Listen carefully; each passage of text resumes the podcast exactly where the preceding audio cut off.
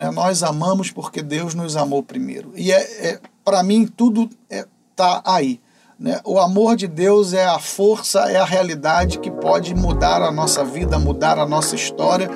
E mudando a nossa história, muda também, tem eco na história da salvação.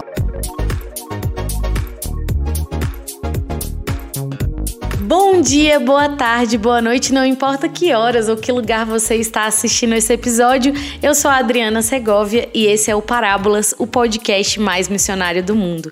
E sejam muito bem-vindos ao vigésimo episódio do Parábolas. Meu Deus, eu nem acredito que a gente já chegou até aqui e com o auxílio cada, de cada um de vocês, por cada pessoa que já escutou esse, esses episódios, já compartilhou com seus amigos. Enfim, muito obrigada, vocês são demais. Eu tenho sido muito enriquecida também com a vida de cada um dos convidados, com a partilha de vocês depois dos episódios aqui nos comentários. Muito obrigada, vocês são demais, eu não sei nem o que dizer. E quero agradecer também. É, aos apoiadores né, da, do Parábolas, que é a agência B16 e também a Labora Store. Se vocês ainda não conhecem tanto a agência quanto a Labora, por favor, os links estão aqui embaixo. Depois que terminar esse episódio, você pode correr lá e conferir. E hoje nós temos a grande alegria de receber Alexandre Bastos, o fundador da comunidade Pequeno Rebanho. Meu Deus, que grande alegria! Ainda estou conhecendo mais o mundo, quer conhecer? Por favor, Alexandre, se apresente. Adriana, é uma alegria poder partilhar um pouquinho do testemunho, né, daquilo que Deus realiza na nossa vida, uma vida simples. Eu não acredito que o mundo queira me conhecer, mas com certeza o mundo precisa conhecer Jesus, né? E como o Papa Bento mesmo disse quando ele assumiu o pontificado, né, Deus continua assumindo, né, querendo contar com instrumentos insuficientes, que somos nós, né? Então, pela graça de Deus, como diz São Paulo, eu sou o que sou e naquilo que eu posso me apresentar, eu falo um pouquinho, pelo menos para matar a curiosidade de quem está nos conhecendo agora. Bom, eu sou Alexandre, Alexandre Baixo, é, tenho 52 anos, sou casado há 23 anos com a dona Andréia. Juntos nós temos dois filhos, João Paulo, que tem 18, né? o Davi tem 15 anos há mais ou menos uns 29 anos caminhando na Igreja Católica Apostólica Romana, graças a Deus. E dentro desse caminhar de 29 anos, claro, eu estou fazendo uma apresentação bem resumida, né? Dentro desses 29 anos, 22 anos vivendo a loucura, vamos dizer assim, o desafio de viver um carisma, né? Uma consagração a um carisma específico, que é o carisma pequeno rebanho, é uma pequena comunidade, né? Você é da Shalom, então guardem todos que estejam ouvindo, né, guardem as devidas proporções, né?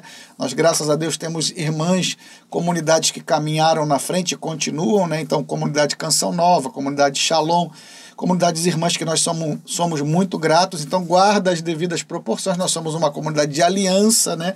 Uma pequena comunidade de aliança nascida aqui no Rio de Janeiro. Bom, se é, também ajuda, né? Onde Deus nos chama a ser esses pequenos recebedores do reino de Deus. Então, esse ser pequeno para nós é assumir a humanidade. Foi a forma que Deus se fez pequeno, né? Jesus sendo grande, ele era Deus, ele é Deus com o Pai e o Espírito Santo. Ele assume a nossa humanidade e por isso é a porta de entrada da nossa salvação. Então, tendo Jesus como modelo de humanidade, nós queremos assumir a nossa humanidade para ser esses herdeiros do reino que Deus nos dá, que é Lucas 12, 32. Eu acho que deu uma, uma linha geral do que, que é, né? Eu acho que no decorrer da conversa, talvez as pessoas vão conhecendo um pouquinho mais, dependendo das perguntas que você faça, né? A gente vai poder ir se revelando um pouquinho mais. Exatamente. Então, já, já está preparado para esse momento que vai definir aqui a nossa manhã de gravação. é... é uma Não... surpresa, mas eu vou te falar, Adriana, tu sabe que eu gostei, eu achei Ai, a, ideia, a, a, ideia assim, inspiradora, maravilhosa, porque realmente fica uma coisa muito mais assim, sem planejamento, né? A comunidade, a nossa comunidade ela tem um pouco uma linha de pouco planejar. Não é que não se planeja, mas a gente prefere tentar deixar as coisas um pouquinho mais livres, né? E a gente acredita que o Espírito Santo atua. E é nessa né, fé que a gente vai aqui sortear né, a cumbuca da unção, né? Que você cumbuca falou. Cumbuca da unção, então, exatamente. Vamos ver que tema vai surgir aí para a gente poder conversar aqui né, na unção do Espírito Santo, que é o que nós esperamos. Ah, então tá certo. Vamos lá, com certeza. Vamos lá pegar um papel. Chegaram temas muito bons. Quero agradecer aí todas as pessoas que mandaram, porque foram oh, Jesus. inspiradas, inspiradas. Vamos lá. A intimidade com Deus. Eita!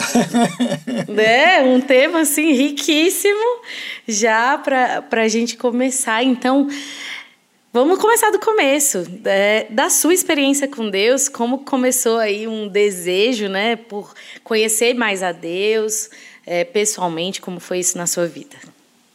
É claro que, é, Adriana, eu vou tentar ser sucinto, mas você Não, vai pode me, ficar me, à vontade, fica fazendo à as suas vontade. intervenções. Tranquilo. O catecismo, eu, eu, eu vou falar muito sempre em cima da palavra e do catecismo, e nela é que está a minha experiência, né? O catecismo da igreja, nós estamos ainda, eu não sei quando vai passar isso, mas agora a gente ainda está vivendo, vamos dizer assim, as consequências de um mês voltado à vocação. E o catecismo vai dizer que todo homem é vocacionado a Deus, ele tem o desejo de Deus, né? Então, essa intimidade ela vai acontecendo na medida que a gente vai descobrindo Deus na história. É um Deus que está presente. É claro, é, quando eu não tinha noção disso, eu vivia. E Deus não tinha me abandonado. Pelo contrário, Ele estava do meu lado. Mas uma coisa é você é, ter a consciência dele, da presença dele, de uma história de amor que ele constrói, que ele tem né, desde quando pensou a cada um de nós e você viver nessa consciência, né? nessa, nessa experiência desse amor. E outra coisa é você desconhecer totalmente disso ou conhecendo daquilo que o mundo fala, né? Você ter um conhecimento histórico, né? De quem é Jesus, que Jesus um dia, né? Foi crucificado na cruz. Esse conhecimento histórico ele não gera a intimidade, né? O que gera intimidade é essa história de amor que a gente vai descobrindo, porque Deus se deixa descobrir, né? Também é a palavra de Deus, buscar o Senhor enquanto ele se deixa encontrar, e ele vai deixando essas pistas na nossa vida, né? Então, claro, depois que você tem uma experiência primeira, né, aquele encontro pessoal com Jesus, que a maioria dos que são da renovação carismática, e é a, aonde Deus me pescou, né, é através de um grupo de oração, de um seminário de vida no Espírito, aí tu tem aquela você choca né, com o amor de Deus ali de uma maneira que, cara, tudo muda, né? Realmente a visão da tua história, mas não só da tua história. Toda a história do mundo, ela, ela se transforma, ela se revela, né? Vamos dizer assim, cai aquelas escamas e você entende o quanto Deus sempre teve presente, ainda que você não vivesse uma intimidade com Ele.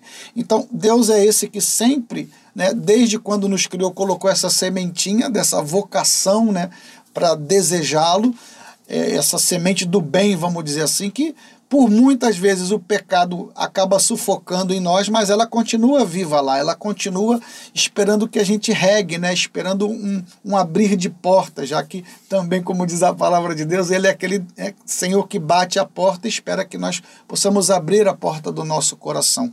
Então a intimidade, assim, já, agora eu vou fluindo aqui do jeito que eu achar. Né? Tranquilo. A intimidade. Tranquilo a intimidade é uma graça, né, que tem é, em Deus a iniciativa. Não é, não fui eu que busquei assim por conta de uma capacitação, uma capacidade, né, algo que veio de mim, que a iniciativa é minha. Não, não foi. Né? Eu vivia e assim, se alguém falasse de Deus para mim, por exemplo, né, assuma, aceite Jesus para você ser feliz. Eu talvez eu daria uma gargalhada na frente da pessoa e dizer, eu já sou feliz, assim não era que eu não era infeliz, não era que eu não tinha momentos de tensão na vida, claro que tinha. Só que diante daquilo que o mundo falava tenha, né, e se divirta, eu tinha. Então, é, essa intimidade partiu dele.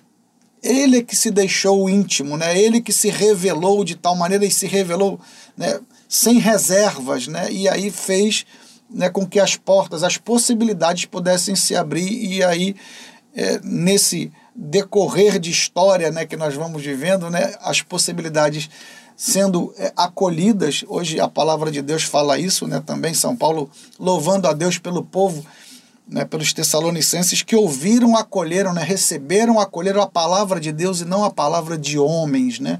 Então, acolher Deus como Deus é, né, que é esse Deus de amor, um Deus de misericórdia. Então, a intimidade, se é para a gente iniciar a nossa conversa, né, ela é iniciativa de Deus. Né? Nós amamos porque Deus nos amou primeiro. E é, é para mim, tudo está é, tá aí. Né? O amor de Deus é a força, é a realidade que pode mudar a nossa vida, mudar a nossa história. E mudando a nossa história, muda também, tem eco na história da salvação. Né? Cada ato de fé que alguém faz por amor a Deus, sabendo que ele teve a iniciativa, né? cada ato de fé é uma resposta a esse primeiro amor e ela ecoa né? Na, na história da salvação, ainda que é, humanamente eu não veja. Né?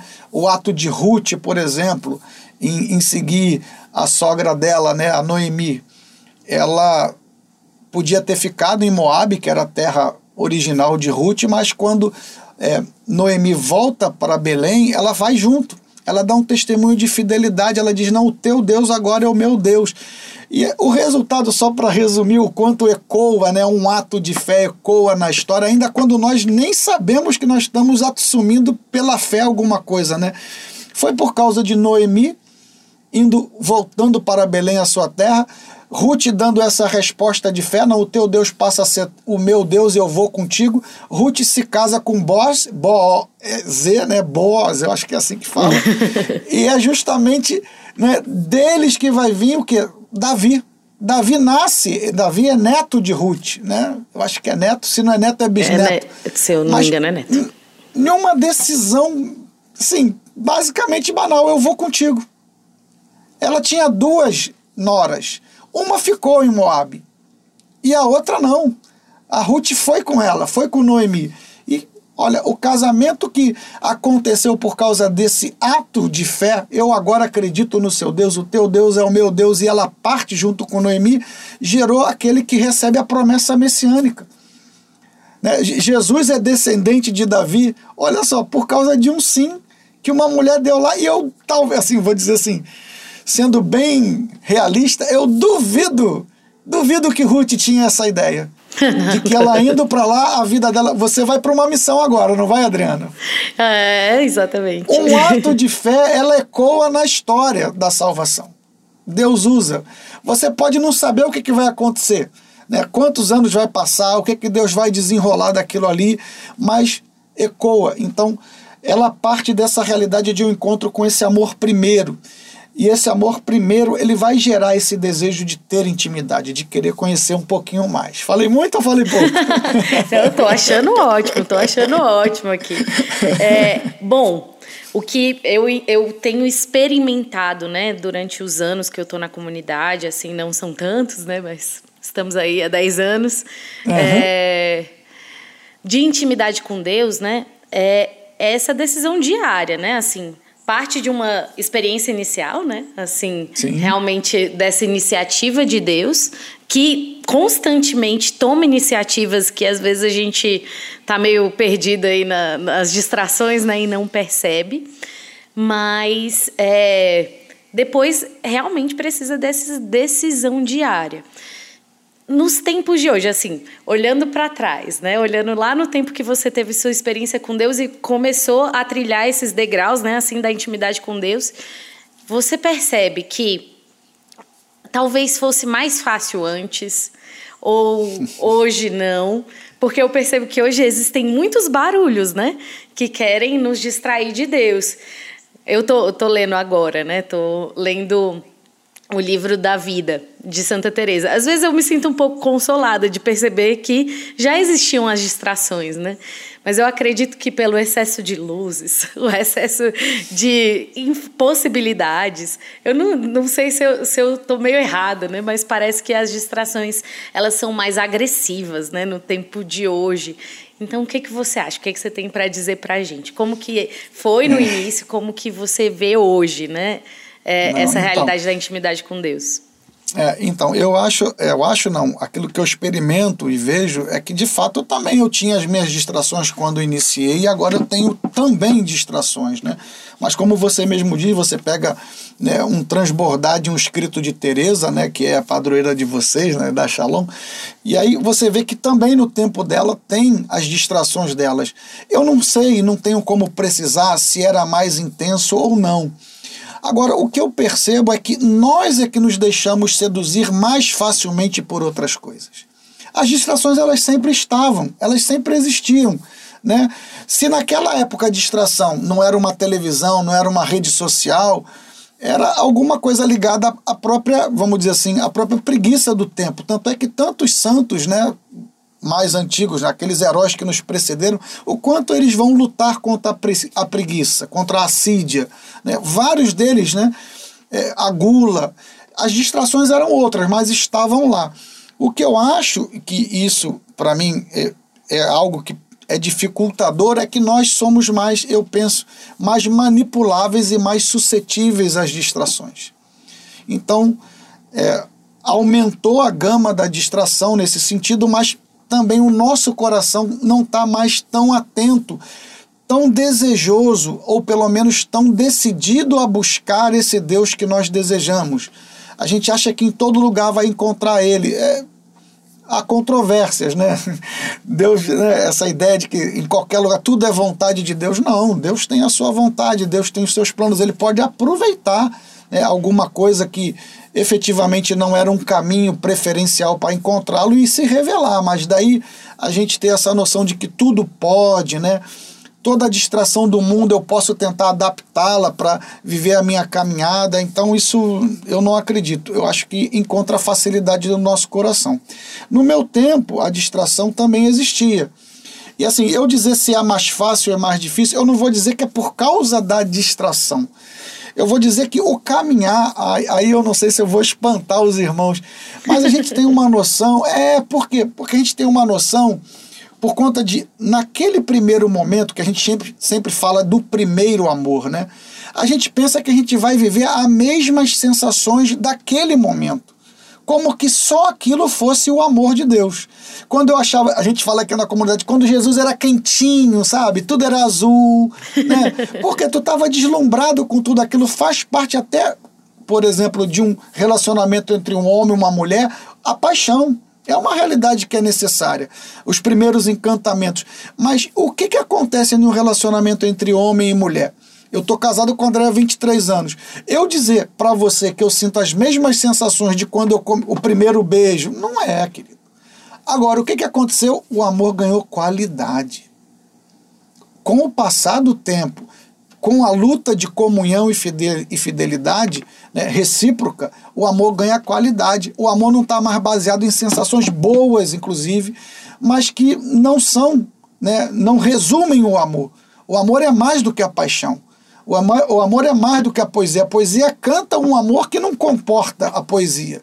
Né? A paixão é a mesma coisa, ela está dentro do amor. Se a gente pega o documento de Bento, estou falando tanto de Bento, quando você pega Bento 16, o primeiro documento de Bento, isso tem que ter muito significado, não foi à toa. O primeiro documento de Bento, Deus é amor.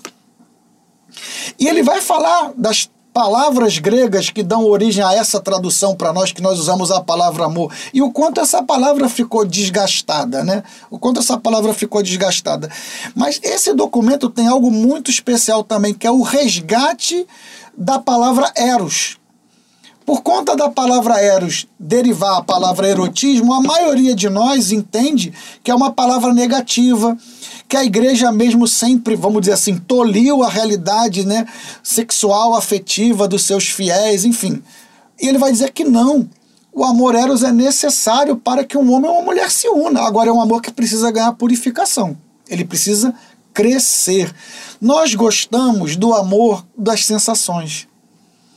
E o amor que vai caminhando, seja entre um homem e uma mulher, eu e Andréia como marido e mulher, o seu, o meu, com relação a Deus, ele vai ganhando qualidade. E ele ganha qualidade, e aí que é, eu acho que é a coisa que mais incomoda, ele ganha qualidade nos sofrimentos.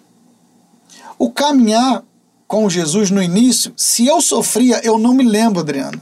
Claro que eu tinha sofrimentos naquela época, mas eu não estava nem aí Eu estava vivendo uma paixão tão grande, uma, um, sensações tão maravilhosas que elas foram sendo vencidas. E é muito nisso que a conversão, as, as primeiras conversões vão acontecendo.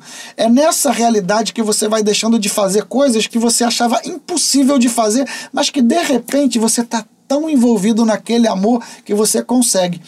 Só que no caminhar, no passar do tempo, essas sensações, essa paixão que ela tem o seu, seu valor, mas ela precisa ganhar qualidade, ela vai sendo provada tanto no tempo quanto no sofrimento. O verdadeiro amor, Deus quis prová-lo através de uma paixão. A sua paixão na cruz. E nós, humanamente falando, nós não gostamos de sofrer. E como eu vou caminhar em um amor que, quando o tempo passa, a paixão que era importante, estava lá no início, ela vai sendo transformada em uma qualidade. E aí, pra, só para comparar, quando eu, eu, vejo o meu relacionamento com a minha esposa, hoje ele, ele tem qualidades, por quê? Porque nós sofremos juntos, nós construímos juntos, nós choramos juntos, nós rimos juntos. Né? Um abdicou de tanta coisa pelo outro. Né, abrindo mão, renunciando, juntos, né, nós fomos construindo, fomos vendo que um deve ser suporte do outro. E isso também acontece no relacionamento com Deus. Só que isso tem um esforço, tem morte aí. Só que a gente quer só o amor que dá a vida.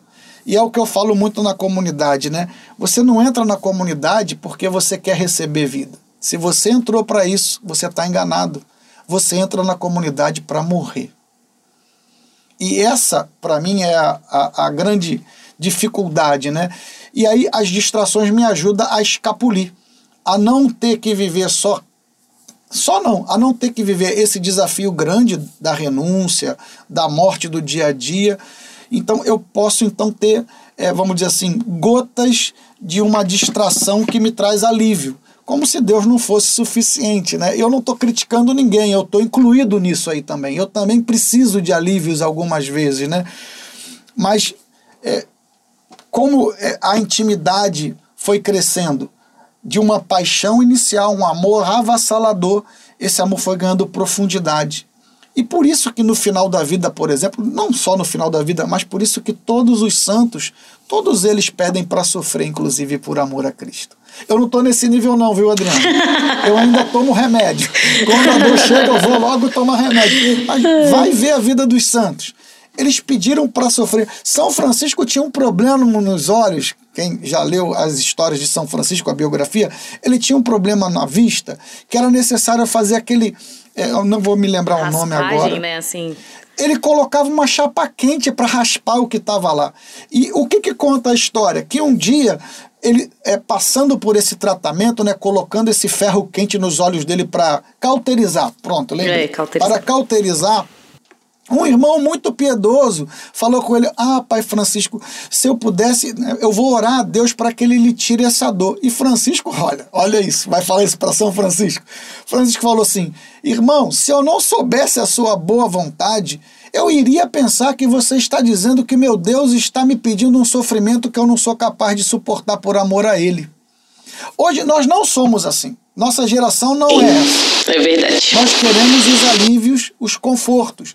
Bom, é, o início da intimidade é esse choque profundo com esse amor de Deus, né? esse primeiro amor. E como que desenvolve, para mim, é meu ver, tá? A minha experiência, como é que desenvolve essa intimidade, né? Como é que.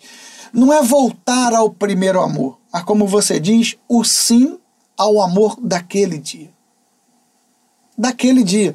Porque a gente pensa que voltar ao primeiro amor, e aqui desculpa se algum pregador vê isso aí, eu já preguei isso há tempos atrás, mas não é, cara. Quando a gente fala volte ao primeiro amor, quando o livro do Apocalipse fala você perdeu, arrefecestes o primeiro amor, não é as sensações do primeiro amor.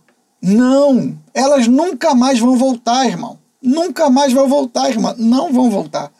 É voltar ao primeiro amor. E aí quem é o primeiro? O amor é uma pessoa, amor é Deus. E quem amou primeiro, também é a primeira carta de São João, se eu não me engano, capítulo 4, versículo 18. Amamos porque Deus nos amou primeiro. Voltar ao primeiro amor é voltar a Deus e não às sensações que você teve no teu primeiro momento de experiência com Deus. Como aprofunda intimidade? Dando o sim que você falou, né, Adriana? Diário. O sim de hoje. Pode ser em boas sensações, maravilhosas sensações, ou em sensações não tão boas, mas que é cheia de uma renúncia de amor né, de uma assumir uma vida que Deus, como você gosta de Teresa, né, mas como Catarina de Sena também, para pegar uma ali mais ou menos da mesma. Como que elas né, se, eh, se relacionam com eles. Inclusive, Catarina, pelo menos dizem por aí, que ela fala assim: é por isso que tu tem poucos amigos, olha como tu trata teus amigos. Porque é só por amor, então é o amor daquele dia. E aí, para pegar agora a minha padroeira, falando como Santa Terezinha, e para viver esse amor, eu só tenho hoje. Eu não posso planejar. É, daqui a dois dias eu vou amar a Deus, daqui a dois dias eu vou né, dar uma declaração de amor a Deus por conta de algo que eu, que eu vou dizer a Ele, que eu vou fazer para Ele. Daqui a dois dias? Não, eu só tenho o hoje. Né? A vida é um breve instante, um segundo, e eu só tenho hoje. Então, como é que essa intimidade acontece? Vivendo a busca desse estar no primeiro amor, não sentir as sensações do primeiro amor. Então, é uma realidade de relacionamento diário com Deus, né? Eu acho que é um pouquinho aí. E aí vai, se você quiser, né, eu, posso botar um engate aqui, né?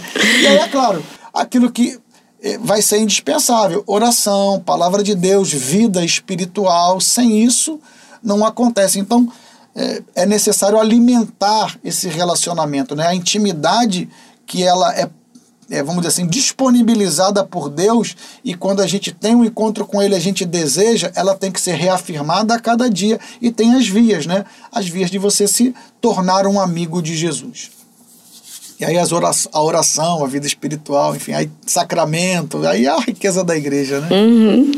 É, enquanto você estava falando, é, eu ia me, me, lendo aqui, né? Assim, olhando para trás e fazendo uma leitura daquilo dos anos que já se passaram, né? E é impressionante, assim, eu já fiz essa reflexão mais de uma vez, né? Mas uhum. eu acredito que essa experiência do primeiro amor, é, pelo, pessoalmente, ela me dava aquele ardor dos mártires, né? De, Sim. meu Deus, pode me queimar viva agora, né? Assim, se for necessário por amor, que, que seja feito isso, né? E, e é engraçado porque é, os anos foram se passando, né? E por tantas vezes esse ardor dos mártires, eles já não vinham mais, né? E, e na verdade, é, é, eu acho que buscando o esconderijo dos, dos tíbios, né? Quase assim. E, e, enfim, quando eu olho para um santo como você, você citou vários santos que eu amo muito. então, Santa Catarina de Sena eu amo, assim. Tive uma grande experiência quando li a biografia dela. São Francisco é, de Assis, eu nasci no dia dele. Santa Olha Terezinha isso. é minha santa de devoção. Né? Santa então. Teresa é porque realmente me arte, né? Assim uhum. como São Francisco, né? Eu amo muito santos, assim. E o que me impressiona, né? E exatamente como você citou, é esse é, alegrar-se de Santa Terezinha quando viu lá seu, na sua tosse saindo sangue, né? E achando que estava próxima à morte dela, né? Esse é, essa vida de São Francisco de Assis também com todo o seu sofrimento assim é, esperando e almejando assim um homem que mais amou né assim como nós acreditamos né que mais amou a Deus é, enfim Santa Catarina de Sena a mesma coisa meu Deus sofreu né como sofreu aquela mulher e com tanta alegria né se Isso. despojando de, de, se alimentar né se alimentava só da Eucaristia por, por um período muito grande enfim é, esses santos eles foram tendo esses atos de, de, de fé né, e de intimidade com Deus, né, como é o tema, uhum. à medida dos anos. Não foi no primeiro amor. É, isso é, na verdade, como se fosse um improviso. O santo não se improvisa. Entendeu? São algumas visões que a gente traz que, assim, precisa do nosso. Eu não estou falando como se eu não precisasse. Precisa do nosso crescimento, né? Então essa ideia de que o santo ele é improvisado é uma ilusão. O santo foi construído na intimidade, no relacionamento que vai aprofundando intimidade com Deus. Então um santo não se improvisa, não vai acontecer do improviso. E outra coisa que eu acho também que é sempre muito é bonito por um lado, né, mas é enganador por outro e pode ser, e aqui já estamos falando de intimidade, existe também um inimigo que quer roubar a sua intimidade com Deus. Então, às vezes, por um véu muito sucinto, muito tênue, pode ter uma armadilha. E aqui eu já vi pessoas caindo nessa armadilha. Que armadilha? Eu achar que eu vou ser santo como Francisco, como São Francisco. A vida dele é inspiradora, né? a vida dele é maravilhosa. Eu amo São Francisco. Ele é um dos padroeiros da nossa comunidade. É Paulo, Terezinha e Francisco.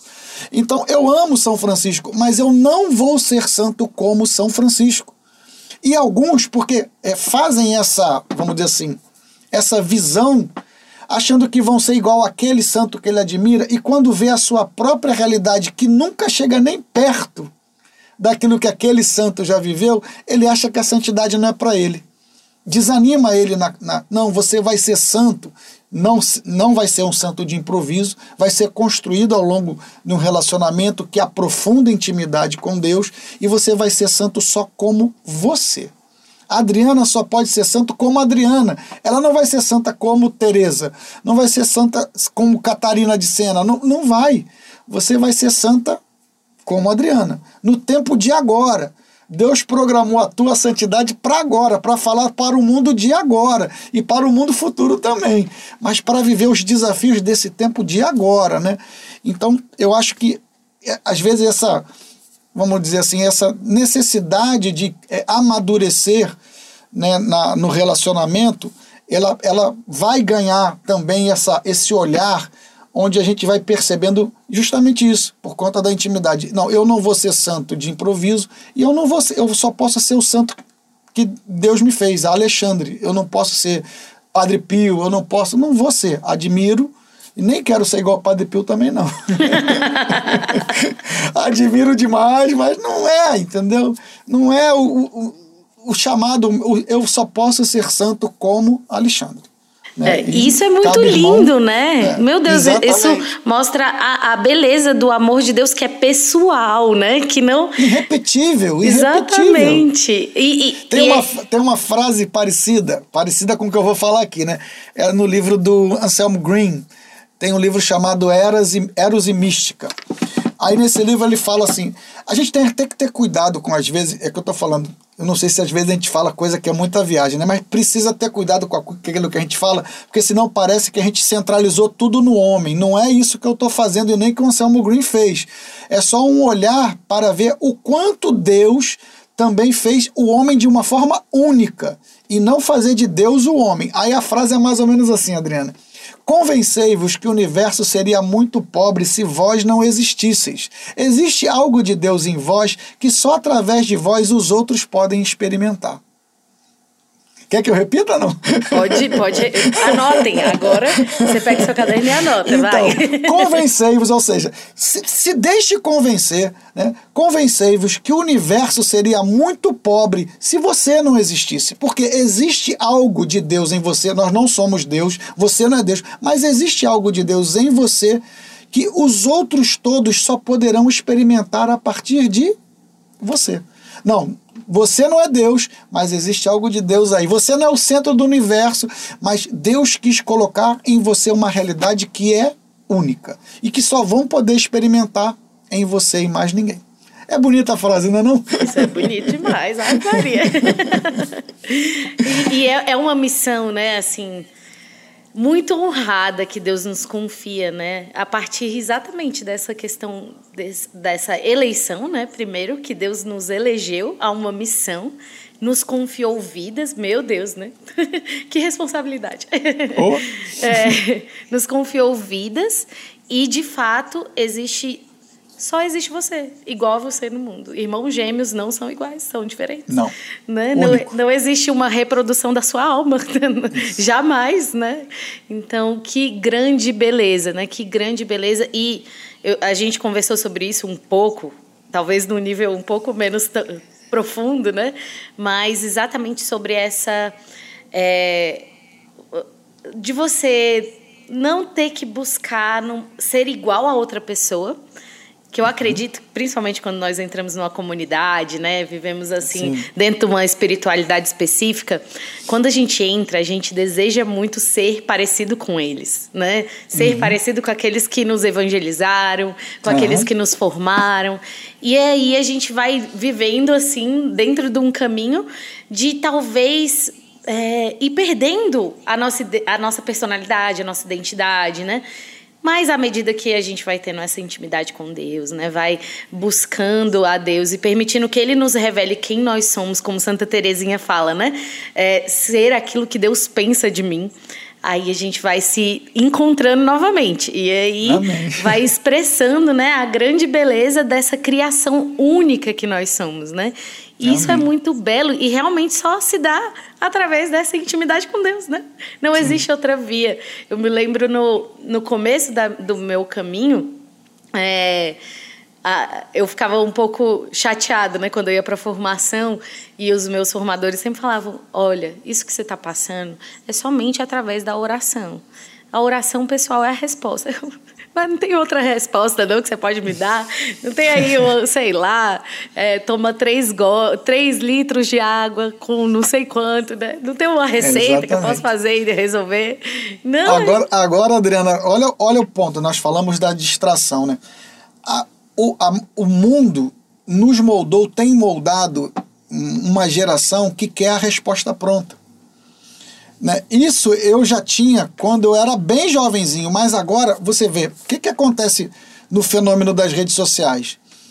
Eu tenho cinco dicas para você fazer alguma coisa que você não sabe.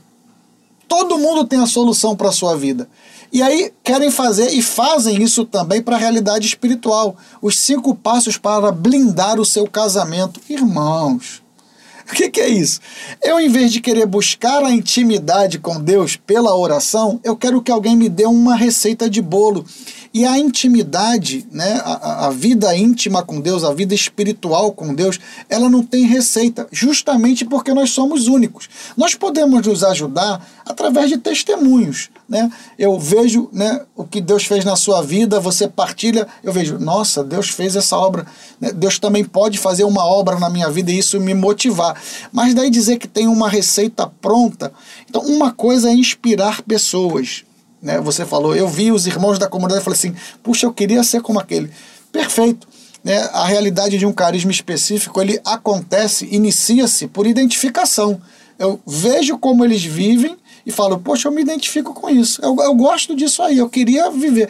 Mas, como você mesmo diz, na medida que você vai mantendo o seu relacionamento com Deus, Deus vai dizendo quem você é. Né?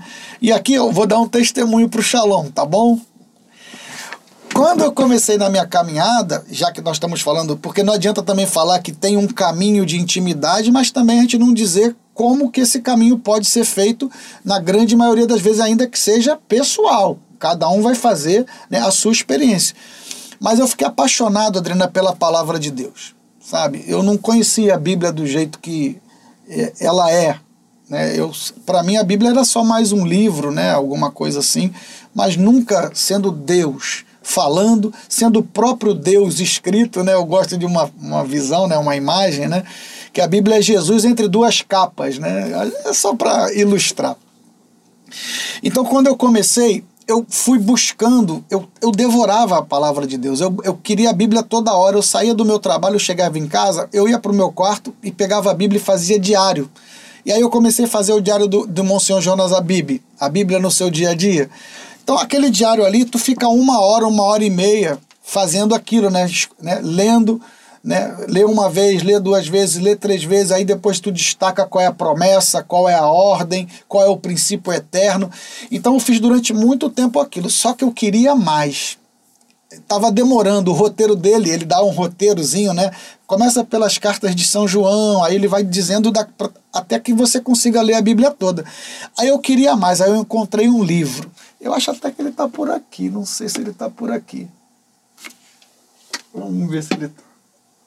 Não, não, não vou encontrar ele agora não. Qual era, qual era o livro? Era o livro de Shalom. Né? Era um roteiro bíblico ensinando a Lexo Divina. Olha isso.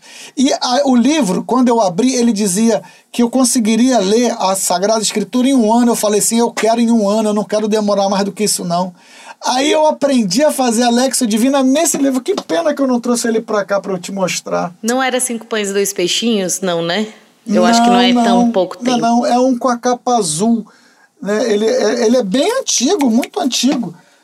É pena, pena que ele não, eu não, não me lembrei de ter trazido para cá. Bom, foi ele. Aí lá eu aprendi os quatro passos principais da Lexo Divina, né? A leitura, a meditação, a oração e a contemplação. Até hoje, a nossa comunidade, ela tem como um dos pilares da espiritualidade o diário bíblico em cima da Lexo Divina que um dia eu aprendi em um livro da Shalom. Sem orar na palavra de Deus, não existe vida interior e nem intimidade com Deus. Não existe. Então, é necessário, né, se a gente deseja mesmo aprofundar relacionamento com Deus, é necessário uma dedicação à palavra de Deus. Você tem que ter uma reserva para ela. Né, um, um tempo, né, assim como você tem, quando tem amigos, você reserva tempo para os seus amigos, né, sair com ele, conversar com ele, né, escutá-lo.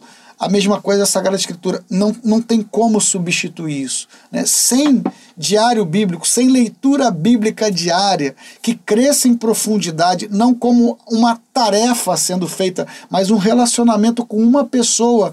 Não existe o desenvolver de uma vida interior, de uma intimidade com Deus. Não existe, não existe. Então, é, é, são anos lendo, né? Então, são. Se eu me tenho mais ou menos 29 anos de caminhada, são 29 anos fazendo diário bíblico. Primeiro lá com o Monsenhor, naquele, na Bíblia no meu dia a dia, eu faço a sugestão para quem é, queira uma metodologia de oração né, que possa ajudar nessa intimidade com Deus. Esse livro ajuda bastante, a Bíblia no meu dia a dia, ou a Bíblia. Aí depois eles deram dois títulos para o mesmo livro, né? A Bíblia foi escrita para você. E eu indico esse livro do Shalom. Eu sei que no meu Instagram tem, porque eu testemunhei uma vez isso, mas agora eu não, eu não vou não vou conseguir lembrar e eu não tô com ele aqui, senão eu dava o nome do livro para vocês também. Bom, se eu achar aqui, eu, eu até encaminho até no final aí para poder. Tá certo, pode é, me mandar, que eu coloco aqui é, nos links ilustrar. aqui embaixo, pode esperar. Ai, mas, mas é isso, tem, tem sem a palavra de Deus não tem. Porque a palavra de Deus revela quem é Deus, mas a palavra de Deus também revela quem é o homem, quem você é. E, e, e é, é, impressionante realmente, né? Porque a palavra de Deus é viva, né? E, e, essa experiência que nós fazemos com a palavra de Deus é, é, tão profunda através da Lexo Divina, né? Que você lê mil vezes a mesma passagem, mil vezes aquela passagem vai ter um significado diferente, né? E, e vai te falar algo, ou vai reacender uma chama, ou vai te dar um entendimento diferente realmente um, para algo específico daquilo que você está vivendo, né? E isso é tão lindo, porque o, verbo se fez carne. A, a palavra é o verbo, né? Então temos Deus vivo na, na palavra de Deus, né? Na Bíblia. É, de uma forma, assim, tentando ajudar, é o que eu faço é, durante as manhãs de segunda a sexta, né? Eu pego a liturgia do dia e tento traduzir, né, ajudar, motivar as pessoas a também ter esse contato com a palavra, porque muitas pessoas realmente falam, né, ah, Alexandre, é difícil, eu não consigo ler e entender a Bíblia. E eu vou dizer, quando eu comecei também eu não entendia nada, mas a própria realidade de você insistir com a graça de Deus, o Espírito Santo vem em socorro e acaba que você vai se familiarizando, que Deus vai explicando. Irmãos podem ir te ajudando, né, dando entendimento àquilo que você não consegue compreender, enfim. Sim. O que não pode é não rezar com a palavra de Deus. Isso Exatamente. é o que não pode. Sem a oração da palavra de Deus, não tem vida interior, não tem intimidade com Deus. É impossível. Aí é, é isso. Ou você dedica tempo a isso, ou nunca vai chegar. Não chega mesmo. E, e aí eu acho que também o... vem uma face, né, assim, é, da intimidade com Deus que é, é o estudo, né? Eu acredito que é, é, assim, talvez o, a última coisa que a gente vai pensar, mas que é tão importante assim. Eu, eu fico imaginando, né? Eu lá no começo da minha da, da experiência com Deus, se eu abrisse a Bíblia, né? Que a gente tem esse costume, assim, quer uhum. fazer um discernimento, vai abrir a Bíblia, Sim. aí cai numa passagem de números. Você não vai entender hum. nada. Imagina até, até fazer um discernimento aí vai, vai ser um pouco complicado. Então, o estudo também é, é uma parte importante, não é mesmo? eu não sei, eu não sei, Adriana, assim, se eu estou falando de coisas que talvez seja é, aparentemente difíceis, mas não é difícil. Não é difícil. Quero que quem esteja ouvindo entenda, inicia, né? Então, inicia. Você iniciando, você vai ver. Alexandre, eu não sei essa Alexo Divina como faz. Olha, eu posso garantir que se você entrar nos comentários depois desse vídeo, a própria Adriana vai indicar livros da Shalom que ensina Alexo Divina. Eu vou encontrar e vou. Eu estava tentando procurar aqui, mas eu vou desistir, senão eu vou ficar com a cabeça baixa e não vou. Sim, sim. Né? Então, vou desistir. Mas eu tenho, eu posso botar depois no comentário ou mandar para Adriana e ela inclui aí né, o nome do livro. Pode mandar. Tem vários livros em outras livrarias católicas que você vai encontrar que ensina a fazer. São quatro passinhos. Você vai precisar só de uma Bíblia, um papel e uma caneta e seguir esses quatro passinhos, né? Então é Exatamente. muito, é, não é difícil, não é difícil. Agora, sem a leitura bíblica diária, ah, irmão, não tem intimidade com Deus, não existe, não, não é possível. Não é, é verdade. Possível. Até a própria Santa Teresa, ela, ela fala no livro da vida que é, no começo para ela viver a vida de oração era muito difícil, ela não tinha uma imaginação boa, ela diz. Né? Que ela não conseguia ficar, ai, vou aqui imaginar Jesus no Calvário. Né? Ela, ela tentava e tentava fazer esse exercício, mas era muito difícil. E geralmente ela só conseguia realmente adentrar, né? É, num momento de oração, assim, adentrar naquela intimidade com Deus, através de um livro espiritual, né? através da, da palavra de Deus. Né? E, e por isso que é tão importante. A gente precisa de auxílio, né? Não é só chegar Sim, com e começar a interpretar do, do, jeito assim, né? E, e até, até quando a gente lê, Deus dá uma graça, né? Ele vê a boa intenção, a reta intenção do nosso coração, oh, né? Meu Deus. Deus é muito bom. Deus, Deus sabe aproveitar aquilo que para nós não é aproveitável. Ele sabe, ele, ele tem essa, é, essa possibilidade, porque para ele tudo é possível, né? Então ele vê o esforço, ele vê o desejo e ele quer ser encontrado. E isso é que ele quer essa intimidade. Então se ele quer, o que eu não posso é, é desperdiçar, né? Como nós falamos já um pouquinho antes, né? Se está tudo cheio de muita distração, é claro que eu vou ter que ter um esforço maior para poder reservar esse tempo, né? Onde a palavra de. Eu vou ser bem, bem sincero. Na vida comunitária é difícil também mas eu vejo que o ambiente favorece. Entendeu? Uhum. O ambiente favorece, os irmãos um anima o outro, porque todos estão ali unidos naquele mesmo naquele mesmo direcionamento, né? naquele mesmo estilo de vida. E aí ajuda. Mas não quer dizer que isso é exclusivo para quem vive um carisma específico. Né? Você pode viver na sua paróquia, né? pode pedir orientação para o seu padre, sim, ele vai lhe ensinar a fazer a Lexo Divina.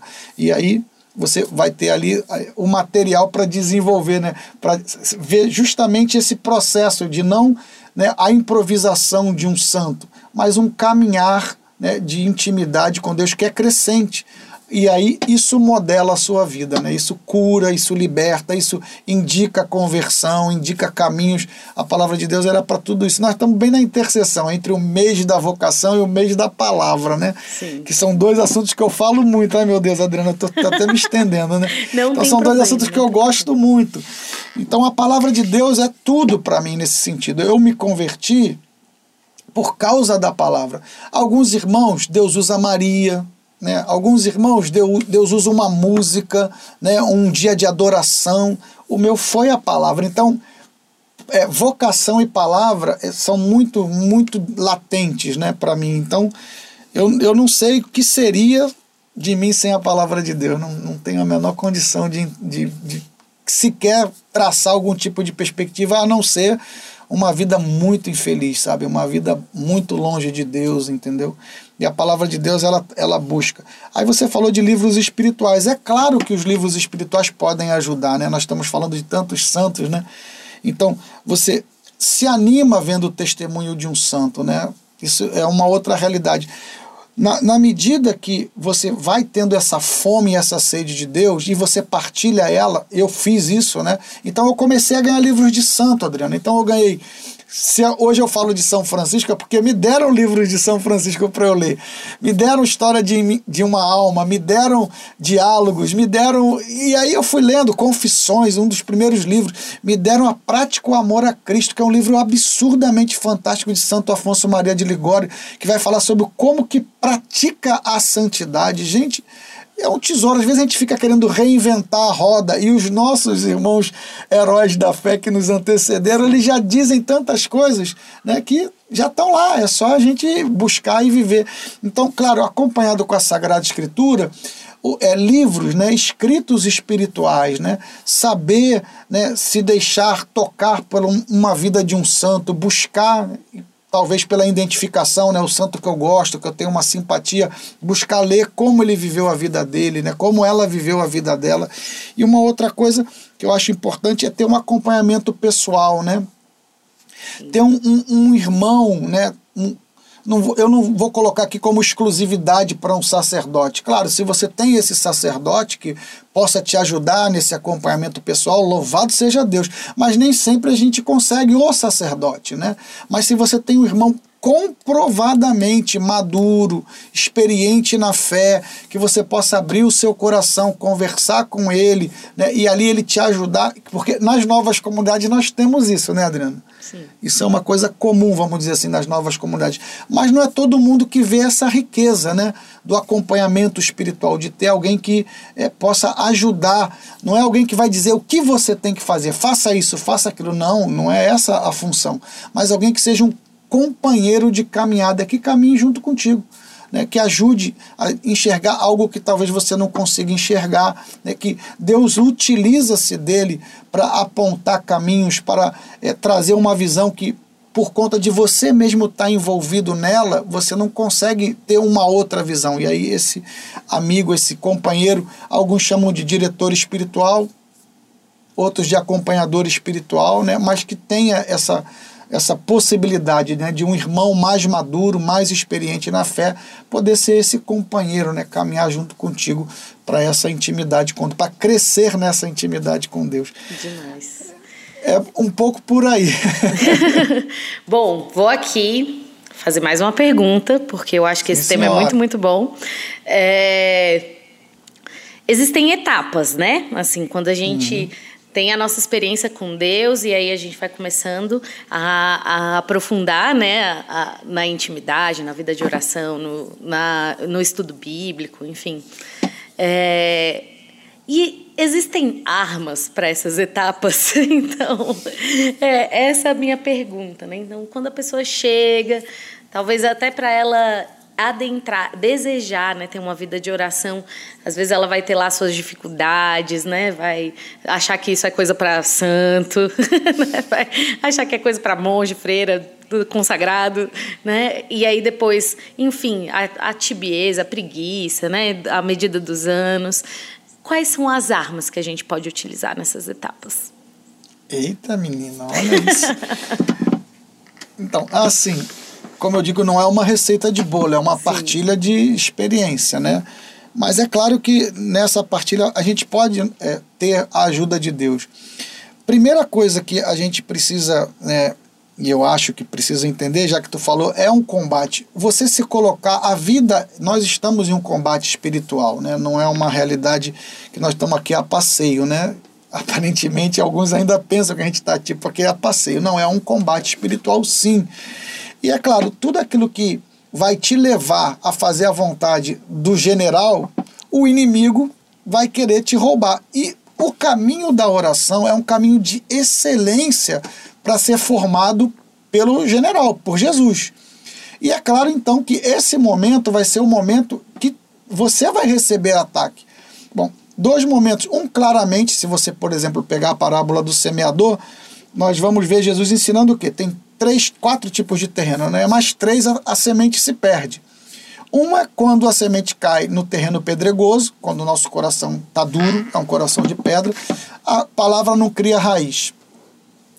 E aí é, tem aquele que é à beira do caminho, não está dentro nem fora. Então não, não, não, não, não cai no terreno bom. O que, que vai dizer a parábola? Satanás vem e rouba-lhe a palavra. Olha isso. Foi Jesus que ensinou, gente.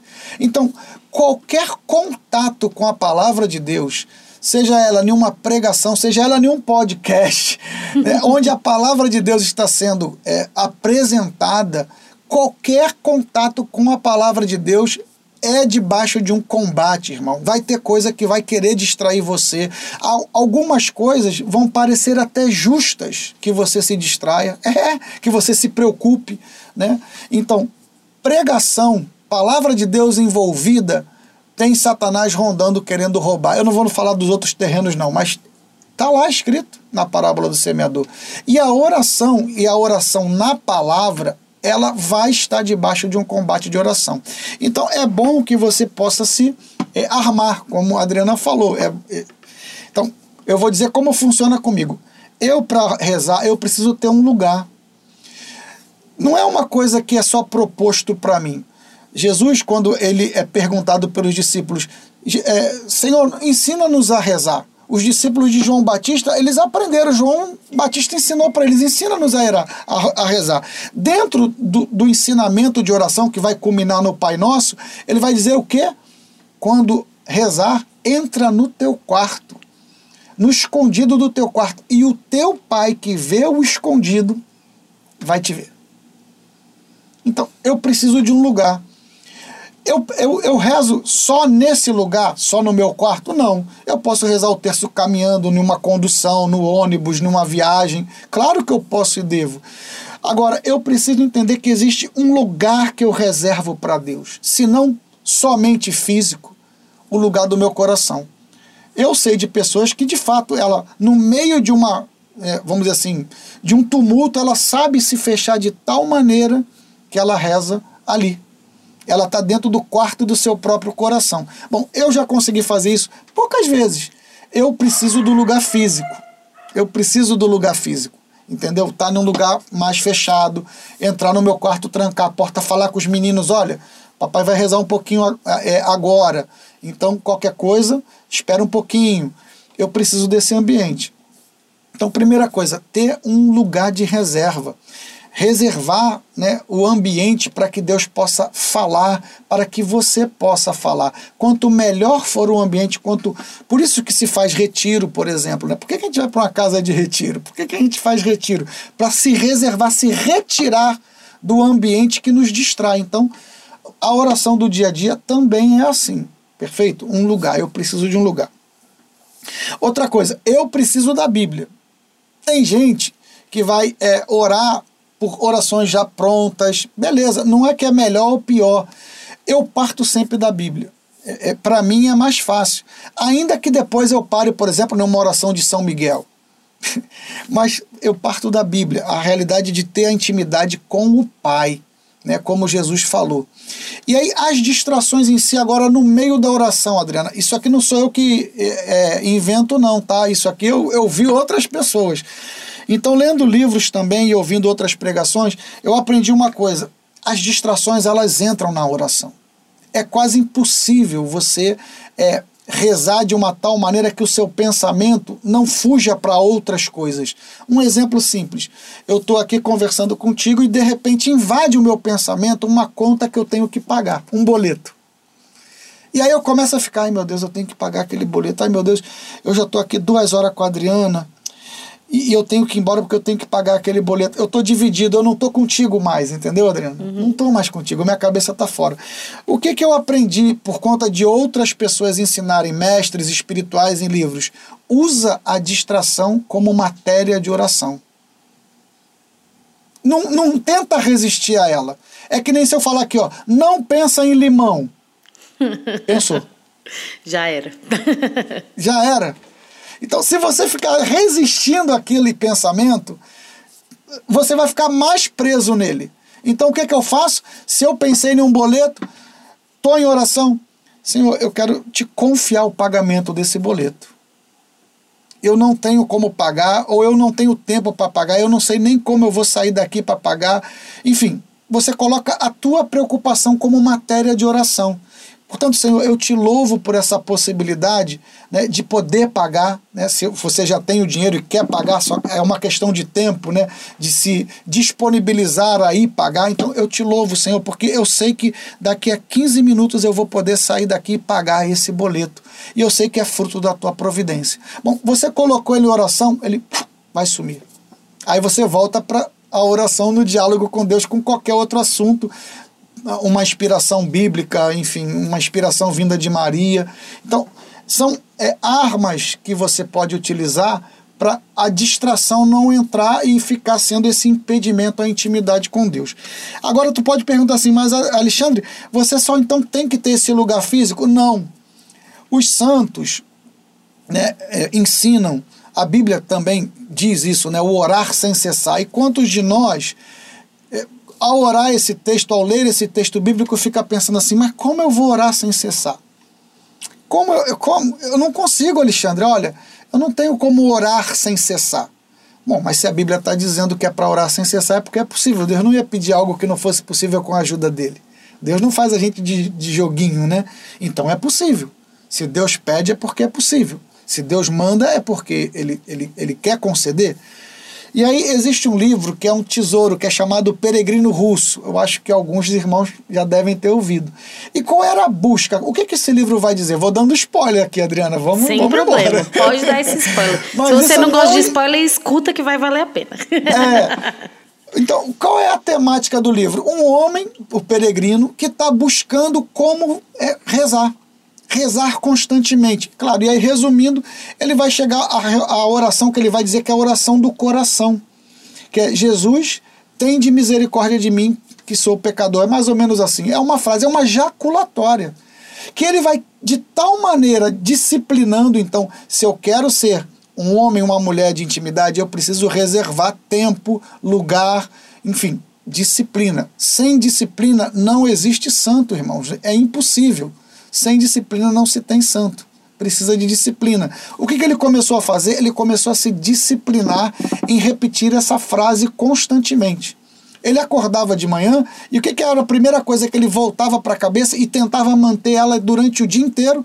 Jesus, filho de Davi, tem de piedade de mim. Jesus, filho de Davi, tem de piedade de mim. Eu acho que é essa, eu não vou lembrar de cabeça. Mas é, é por aí. E ele fica repetindo aquilo ali constantemente. Isso um dia, dois dias, três dias, quatro dias, um mês, dois meses, um ano, dois anos, três anos. E aí o que, é que ele entendeu? Ele começou a ver que o ritmo da respiração, da batida do coração dele, se tornou a oração dele. Toda vez que ele sentia a respiração, ele estava em oração, porque ele automaticamente, na respiração, ele é, se reportava a Deus: Jesus, filho de Davi, tem de misericórdia de mim. Então, é possível? É. Eu acho que é. Os mestres espirituais dizem que é possível. O problema é, eu tô disciplinado a esse ponto de buscar essa intimidade. Eu vou aqui já me acusar, Adriana. Eu não consegui ainda. Eu já li esse livro ó, tem muito tempo, ó, muito tempo. E quando eu li, eu passei a fazer todo dia de manhã eu acordava o primeiro respiro que eu dava acordado, né? Eu, Jesus, filho de Davi, e tentava, né? Durante o dia inteiro ficar aquilo. Eu ainda não consegui, mas eu quero perseguir. E se os mestres da espiritualidade, todos eles indicam esse livro, todos eles, é um livro muito, muito interessante. Eu acredito que é porque ele ensina de fato uma possibilidade de uma oração né, é, constante. Então, eu posso e devo ter os meus momentos de exclusividade total Agora, esses momentos de reserva com Deus, ele precisa transbordar para o restante da minha vida. Quando eu consigo isso, eu estou orando sem cessar. Então, você vai estar tá cozinhando. A cozinha, o preparar alimento, se torna oração. Eu falo isso assim, Adriano, eu não estou falando porque eu consigo isso, não. Eu falo isso. Isso é uma outra frase que eu guardo do, do, do hoje cardeal, né? O cardeal é, Cantalamessa, né? Ele vai dizer o quê? Se prega com mais ardor aquilo que se mais deseja. Eu, eu não estou falando porque eu consegui, eu estou falando porque eu desejo. Eu quero que, quando eu fizer um lanche para os meus filhos, aquilo seja oração. Eu, eu quero, quando eu, né, eu. Não é só na hora que eu vou pregar, na hora que eu vou conduzir uma oração. Irmãos, de boa, isso é, isso é mais fácil. Orar na assembleia, orar porque me foi dada a tarefa de ministrar, Não é difícil, gente. O difícil é ser homem de oração. A oração da intimidade com Deus transbordar para tudo no dia. Perfeito. Esse é o desafio da intimidade. Quando tudo se torna oração. Aí vamos para mais uma mestra de espiritualidade. É o que Terezinha vai dizer. Olha o que, que Terezinha falou assim. Recebi tudo o que pedi, porque aprendi a pedir somente aquilo que Deus queria me dar. Então, quando você. Eu, eu, eu, eu queria, eu quero esse estágio de vida, né?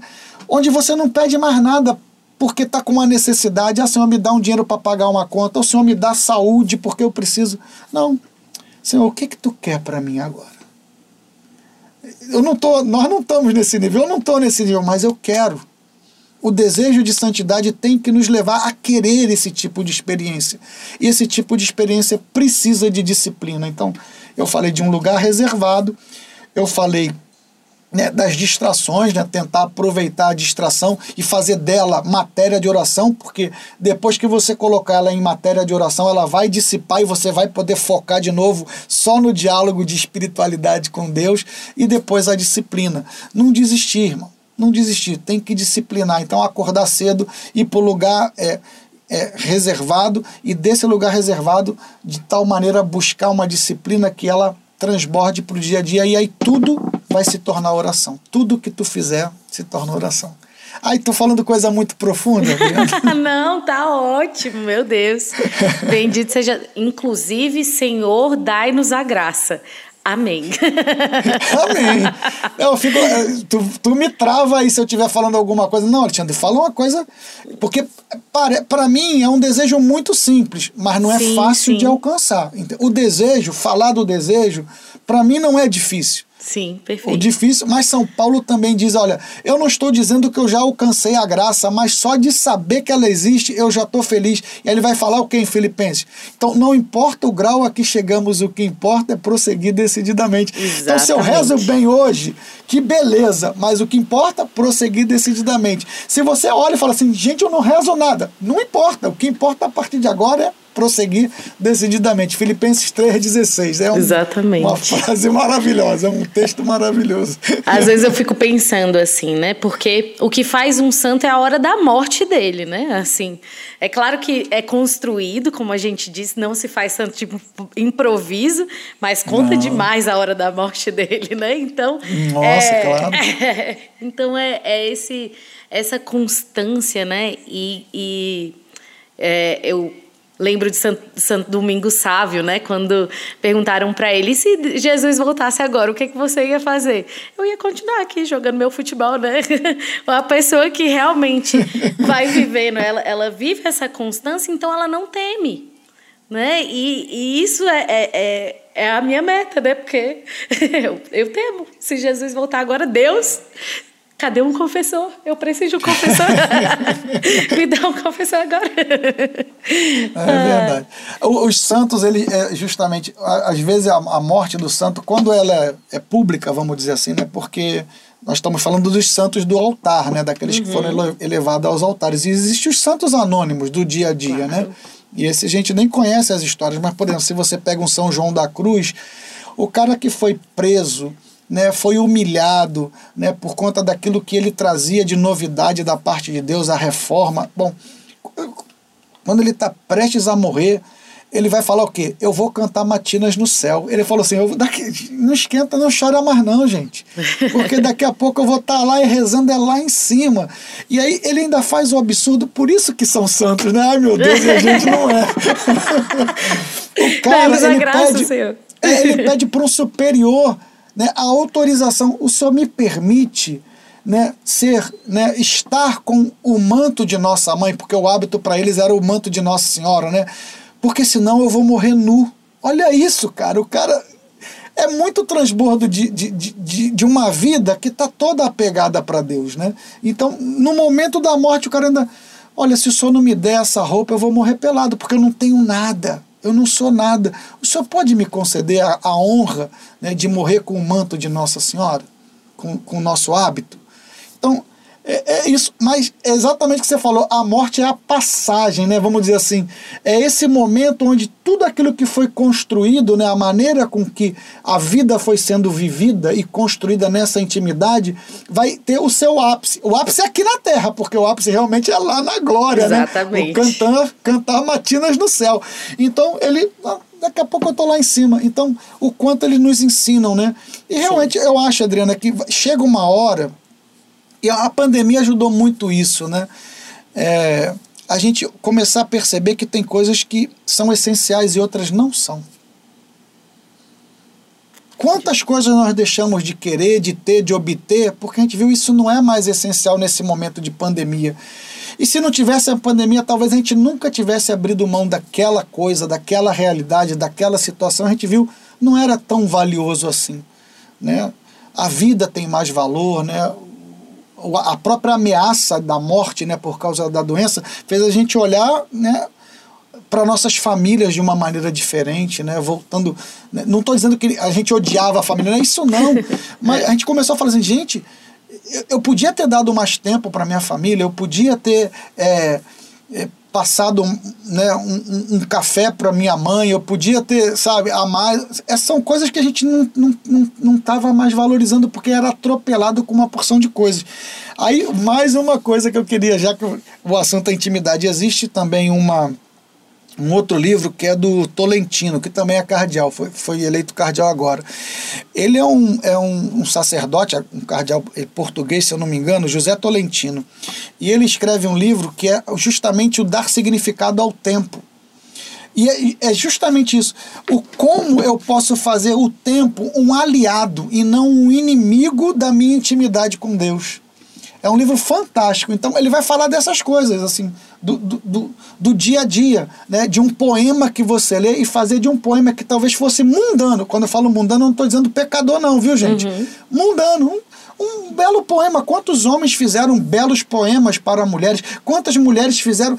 Próprias místicas nossas da igreja fizeram poemas belíssimos, apaixonadas, né? Transbordando amor. Aí tu lê aquele poema e você consegue dali se reportar para Deus e transformar em uma experiência com Ele. Outro livro também, estou tentando trazer biografias, que é A Proteção do Sagrado, do próprio Anselmo Green. É um livro bem fininho.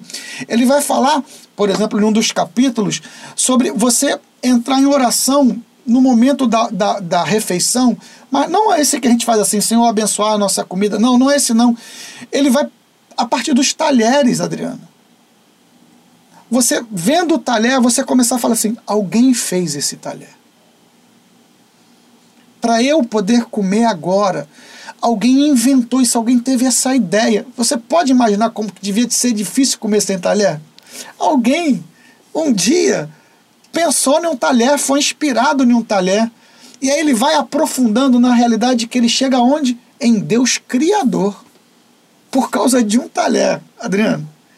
Eu tô falando, a gente consegue isso? Não, ainda não, mas eu quero. Mas eu quero.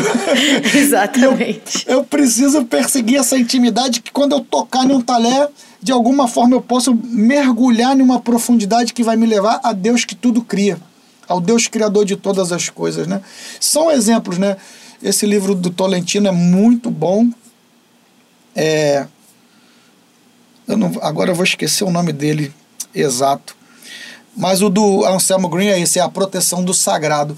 E esse livro, A Proteção do Sagrado, é tão maravilhoso também, Adriana, que ele vai fazer, sabe o quê? Ele vai mostrar, assim como o momento da refeição, você ter uma experiência com Deus, mas qual é a linha disso tudo? Que no final o sagrado está em você. É aquela fala de Santo Agostinho, né? Te procuravas fora, mas tu estavas dentro. E aí o que, é que ele está dizendo nisso? Que é o sagrado acaba que fica que sou eu, porque Deus habitando em mim, acaba sendo o local da minha proteção, aonde eu posso encontrar com Ele sempre. Porque Ele já está lá. Então, assim, mal comparando, dando spoiler do livro, é justamente vendo nas situações para culminar na realidade de que você é o templo. Então, se o sagrado habita em você, tudo pode ser oração. Tudo pode ser a partir de um relacionamento com esse Deus que está dentro e não fora. Então é outro livro muito bom, é A Proteção do Sagrado do Anselmo Green. Perfeito, meu Deus. E, e é engraçado, né? Quando, quando você estava fazendo memória dos santos e aí falou é por isso que eles são santos porque são realmente muito virtuosos é, sim, sim. Mas esse chamado, meu Deus, que coisa linda, né? Esse chamado à santidade não é exclusivo dos santos, é um chamado para você. Para né? todos. Exato, com as suas limitações, com as suas fraquezas, né? Bendito seja Deus é, por esse chamado que é universal, né? Que é para aquela pessoa que não conhece a Deus e que talvez você precise apresentar a Deus para ela, isso, né? Precisa falar de Deus para ela e também é para você. É, isso é muito lindo. Que, que igreja maravilhosa nós temos, linda, né? Linda, linda, linda. Ah, enfim, chegamos naquele momento que já te falei antes, né? O momento Sim. da parábola. Qual é a parábola desse episódio, Alexandre, por favor? Ah, eu vou ficar então. Bom, eu já falei até dela, né? Eu fico com a parábola do semeador. Eu acredito firmemente. Eh, você falou que eu podia adaptar ou usar uma parábola que já existe, né? Sim. Eu acredito firmemente, e, e como eu já falei, a, a palavra de Deus foi que mudou a minha vida, né? Deus entrou na minha vida através dela. E essa semente, ela descobriu, eu posso dizer que não foi mérito meu, mas ela descobriu um cantinho e ela pôde, de alguma forma, frutificar, né? Eu acredito firmemente que hoje aqui o nosso podcast, o seu, o nosso, né? Vamos Nossa, dizer assim. é nosso. Já tomei posse. É, esse podcast, ele tem esse, esse, esse semear de Deus, né? Cada convidado que você traz vai de alguma maneira lançar essa palavra que vai sempre indicar para a intimidade de Deus. E a parábola ela é importante nesse sentido porque ela vai dizer claramente que quatro terrenos, quatro. Então o terreno é pedregoso, é, caiu na beira da estrada, Satanás vem e rouba. O terreno que é o, o, o, de espinhos, são as preocupações. Nós falamos das distrações do mundo, os boletos a serem pagos, né, que querem roubar de nós a intimidade com Deus na Sua palavra. Então, são quatro terrenos, e só o quarto terreno é o terra boa. Né? É a beira, o pedregoso e o espinhoso. E só o quarto terreno. E eu fico pensando, eu não sou bom de matemática, não, mas me parece que 75% de chance é da semente cair em um lugar que não vai dar fruto. E só 25%. São quatro terrenos, 100 dividido por 4, 25. 25% de chance. E eu acredito firmemente que o podcast, né, parábolas, né, podcast é essa semeadura, né?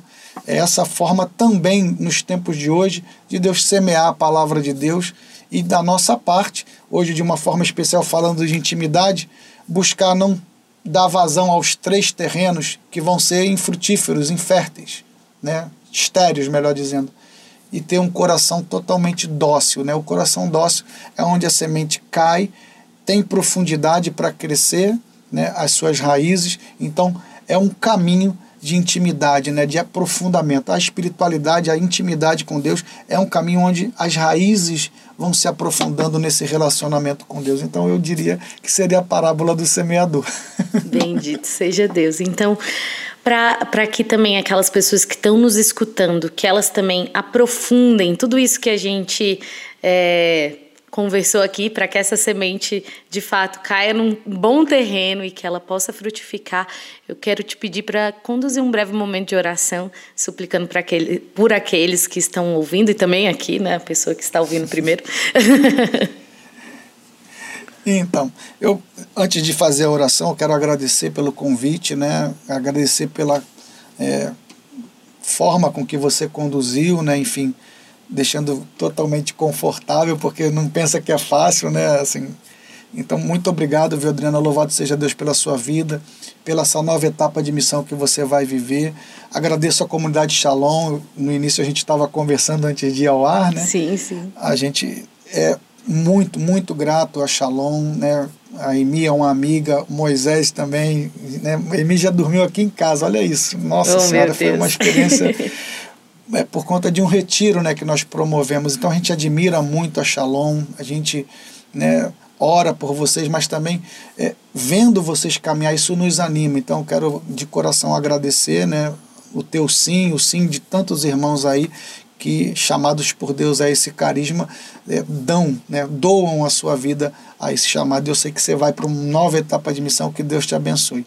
Faço também um convite, quem quiser conhecer um pouquinho mais da Comunidade Católica Pequeno Rebanho, você pode jogar na internet, Comunidade Católica Pequeno Rebanho, vai vir o Instagram, vai vir é, Facebook, essas coisas todas, e querendo participar do meu Instagram também é alexandre com 2x bastos, né? Todo dia de manhã, de segunda a sexta, a gente faz ali uma conversa a respeito da palavra de Deus na liturgia do dia, ou primeira leitura, ou salmo, ou evangelho. Irmã, Deus abençoe. Vamos rezar, porque é, a oração também é a dependência da graça, né? A gente fala, né? a gente partilha, a gente testemunha, mas tudo depende da graça.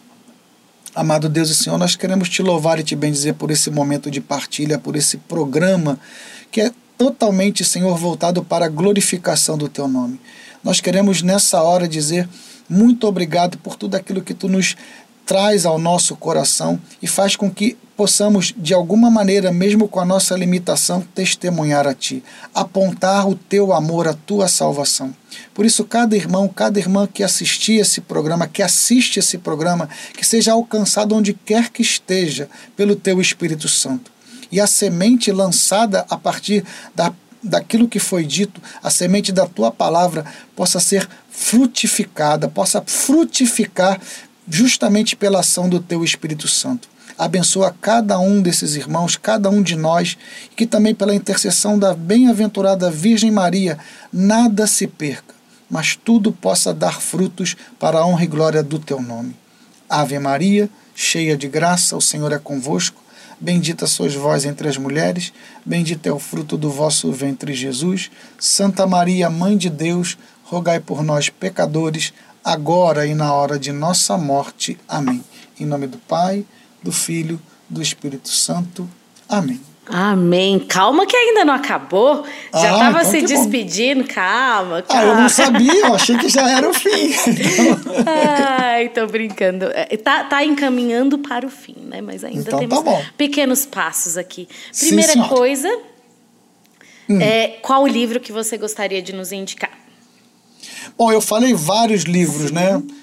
É, eu acho muito decisivo na minha história, na minha caminhada, a prática o amor a Cristo, de Santo Afonso Maria de Ligório. Ele costumava ficar por aqui. O que, que acontece? Aqui é um lugar à parte da minha casa. Minha casa fica lá embaixo, sabe? Aqui é a casa da minha mãe. E aí, como é um livro que eu consulto muito, ele não fica aqui porque está lá embaixo onde eu moro. Então, então é a prática o amor a Cristo de Santo Afonso Maria de Ligório. Eu indico, né?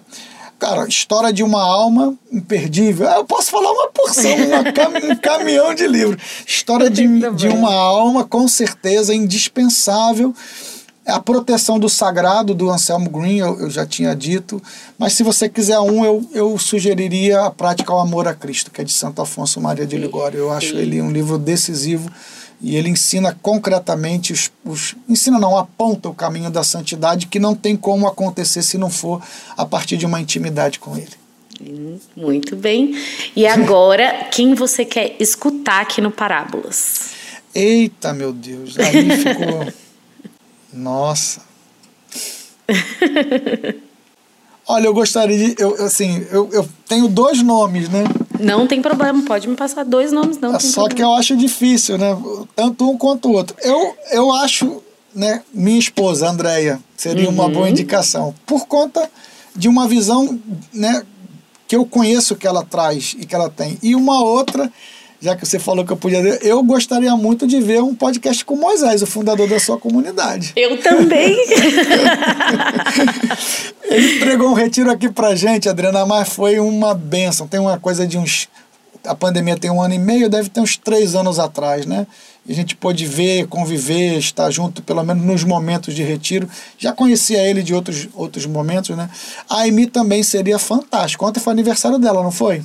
Foi na semana passada, sexta-feira. Semana passada? Isso. É. Então, para mim, essas três indicações aí, ó. Andréia, minha esposa, mas aí você pode pensar, ele tá falando porque a esposa dela. Não, não é porque eu sei da vida, entendeu? É testemunha, né, da vida. Exatamente. Agora eu, é, é, você vai ter que convencê-la que ela é muito e... escorregadia. Não tem problema, gente. E o Moisés e a Emi, eu acho que seria muito bom, até porque vai ser o transbordar ainda mais do carisma que você porta, né? Eu acho Sim. que seria muito legal.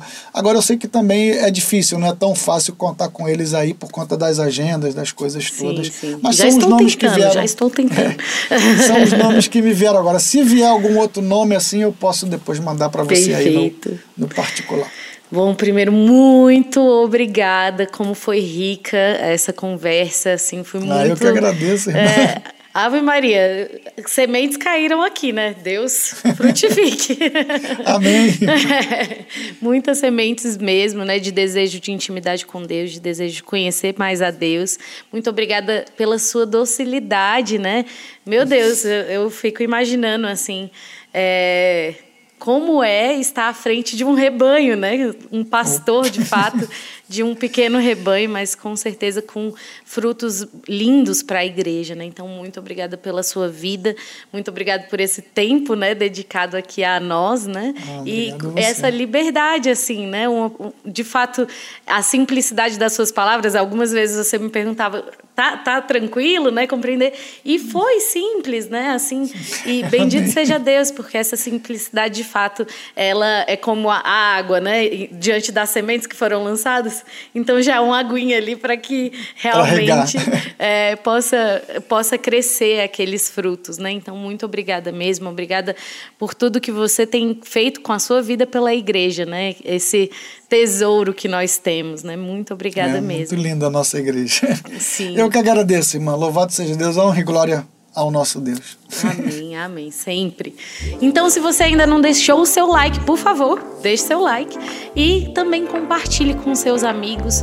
Falem para eles, né, desse tesouro da intimidade com Deus. Se você tem alguma dificuldade dentro da sua vida de oração, né, tenho certeza que esse episódio já te ajudou e pode ajudar ainda outras pessoas. É, e também te peço para que você permaneça conosco né, nas nossas redes sociais e teremos com certeza muito mais conteúdo que vai enriquecer também a sua experiência com Deus. Então, Deus te abençoe e até a próxima!